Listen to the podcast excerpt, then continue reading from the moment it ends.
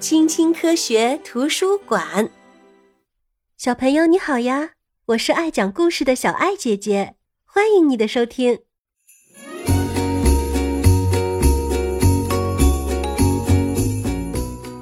听，这是什么歌呀？对了，就是《铃儿响叮当》。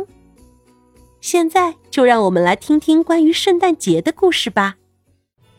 十二月快结束的时候，一年当中最漫长的黑夜来临，冬天从此开始了。一直以来，人们都会庆祝这个时刻，就像这里你看到的生活在两千多年前的凯尔特人一样，在这样特别的夜晚，也许会诞生许多故事和传说。从前啊，人们相信在这样的夜晚，动物们会突然开口交谈。在某一瞬间，果树上会开满鲜花。在法国布列塔尼地区，人们还说，在这样的夜晚，那些史前留下的造石巨柱会自己走进海里去喝水呢。如今，几乎在世界各地，圣诞节都成了一个重要的家庭节日。每年从十二月初开始，城市里就会挂满闪亮的彩灯。商店里也会装点起漂亮的圣诞动画橱窗，瞧，整座城市像童话世界般迷人。圣诞节时，小朋友们会收到礼物哦。小朋友们会动手剪下商品目录上的玩具图案，制作自己的心愿单，然后把心愿单寄给圣诞老人。仅在法国，每年啊就有一百万封圣诞心愿单寄出呢。圣诞集市最早始于法国阿尔萨斯地区和德国，在那些小木屋商店里，商贩们出售着各种各样的圣诞装饰品和各种形状的香料面包。法国南部会举办圣诞小泥人集市，人们把那些制作精美的彩色小泥人买回家，用来装饰家里的马厩模型。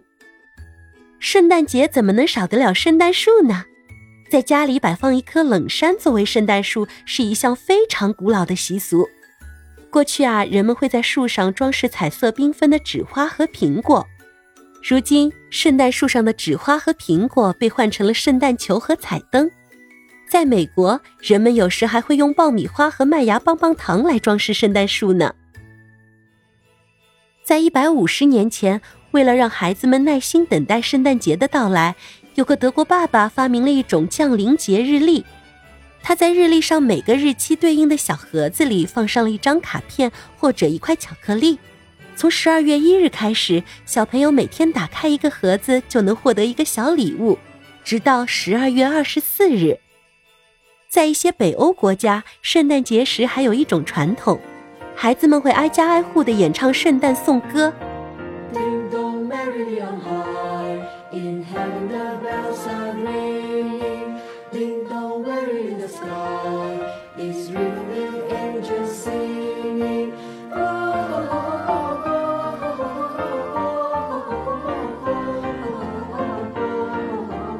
作为回报，他们会收到零花钱或者糖果。最重要的夜晚来临了！全家人围坐在一起，共享平安夜晚餐。圣诞快乐！在不同的国家和地区，平安夜的菜单也会有所不同。在法国和英国，人们啊吃火鸡；而在意大利，人们吃鳗鱼或香肠。那么甜点呢？在法国啊，人们会吃圣诞木柴蛋糕，这种蛋糕能让人回想起过去。在很久以前的欧洲，人们会在平安夜把一根粗大的木柴放进壁炉里燃烧，壁炉里的炉灰会一直被保留到来年。人们认为这样可以带来好运。嘘，睡觉的时间到了，全家人都把自己的鞋子放在了圣诞树前。孩子们梦见了圣诞老人。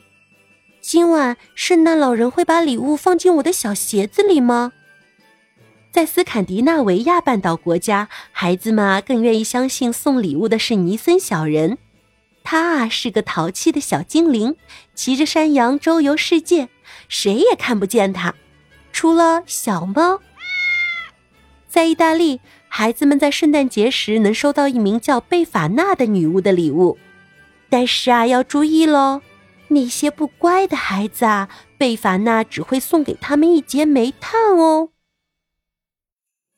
小朋友，今晚就是圣诞夜啦，街道和橱窗在圣诞彩灯的照耀下熠熠生辉，孩子们很兴奋，大人们忙着做节前的最后准备。人们啊，都怀着极大的热情迎接圣诞节的到来。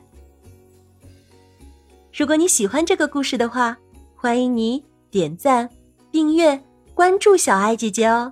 我们下次见，拜拜。